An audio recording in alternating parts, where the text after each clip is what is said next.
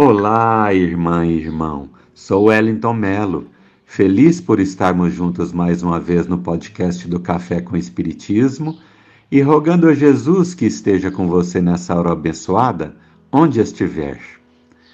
Com minha separação conjugal no ano de 2015, mudei-me de Uberlândia para Tupaciguara e todo final de semana, feriado e período de férias, buscava meus filhos Lívia, Laura e Vitor Hugo, que ficaram na companhia da mamãe Cláudia em Uberlândia, para estarmos juntos em nossa nova casa de Tupaciguara. Foram momentos extraordinários, inesquecíveis mesmo, os que vivemos naquela época.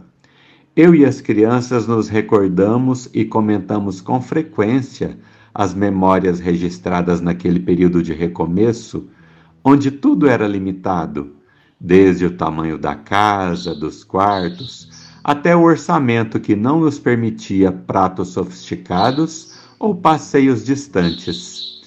Mas é tudo muito interessante e nos convida a uma reflexão.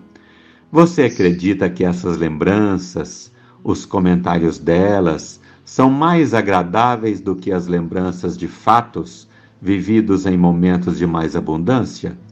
Tínhamos muita proximidade, muita cumplicidade.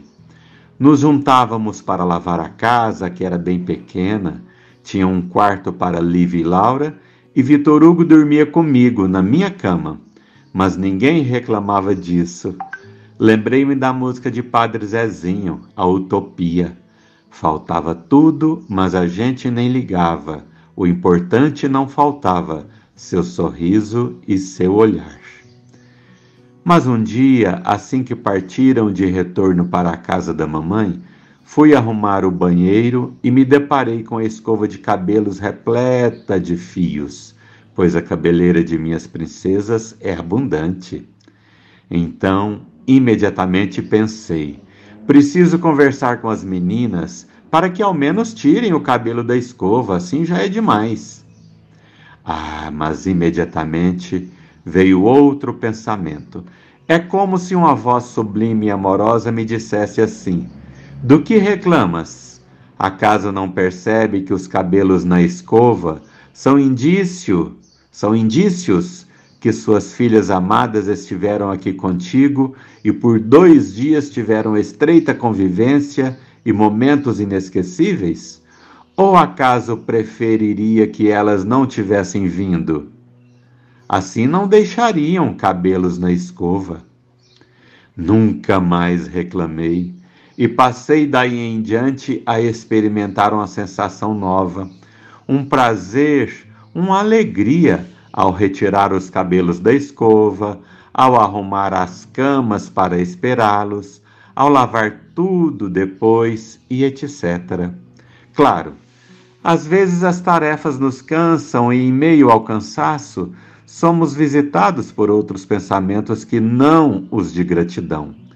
Mas sempre refletimos e agradecemos, pois aprendemos com os cabelos na escova que é bem melhor assim do que não tê-los por perto.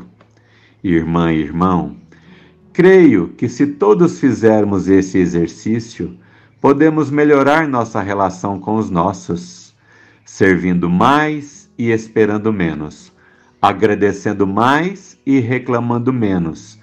Por essa forma de olhar os fatos, se me fez bem, pode ser que lhe faça também. Encerro com uma página do livro Com os Olhos do Coração, de José Carlos de Luca, que acho que até já refleti sobre ela num outro enfoque, mas ela se encaixa perfeitamente em nossas reflexões. Um tempo a mais. No parque, uma mulher sentou-se ao lado de um homem em um banco do playground. Aquele logo ali é meu filho, disse ela apontando para um pequeno menino usando um suéter vermelho que deslizava no escorregador. Um bom garoto, respondeu o homem que completou. Aquela usando vestido branco, pedalando a bicicleta, é minha filha. Então, olhando o relógio, o homem chamou a menina. Filha, o que você acha de irmos? A garota suplicou. Mais cinco minutos, pai, por favor, só mais cinco minutos.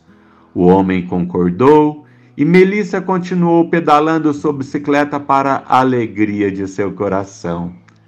Os minutos se passaram e o pai levantou-se novamente e falou para a filha: Hora de ir agora? Outra vez ela pediu: Mais cinco minutos, papai. Só mais cinco minutos.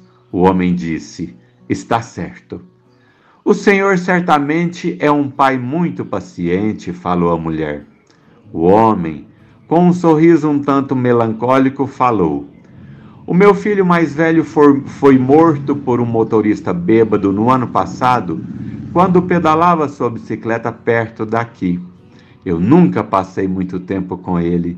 E agora eu daria qualquer coisa por apenas mais cinco minutos com meu filho. Eu me comprometi não cometer o mesmo erro com a irmã dele. Ela acha que tem mais cinco minutos para andar de bicicleta, mas na verdade eu é que tenho mais cinco minutos para vê-la brincar. Muita paz, boas reflexões e resoluções, irmãos.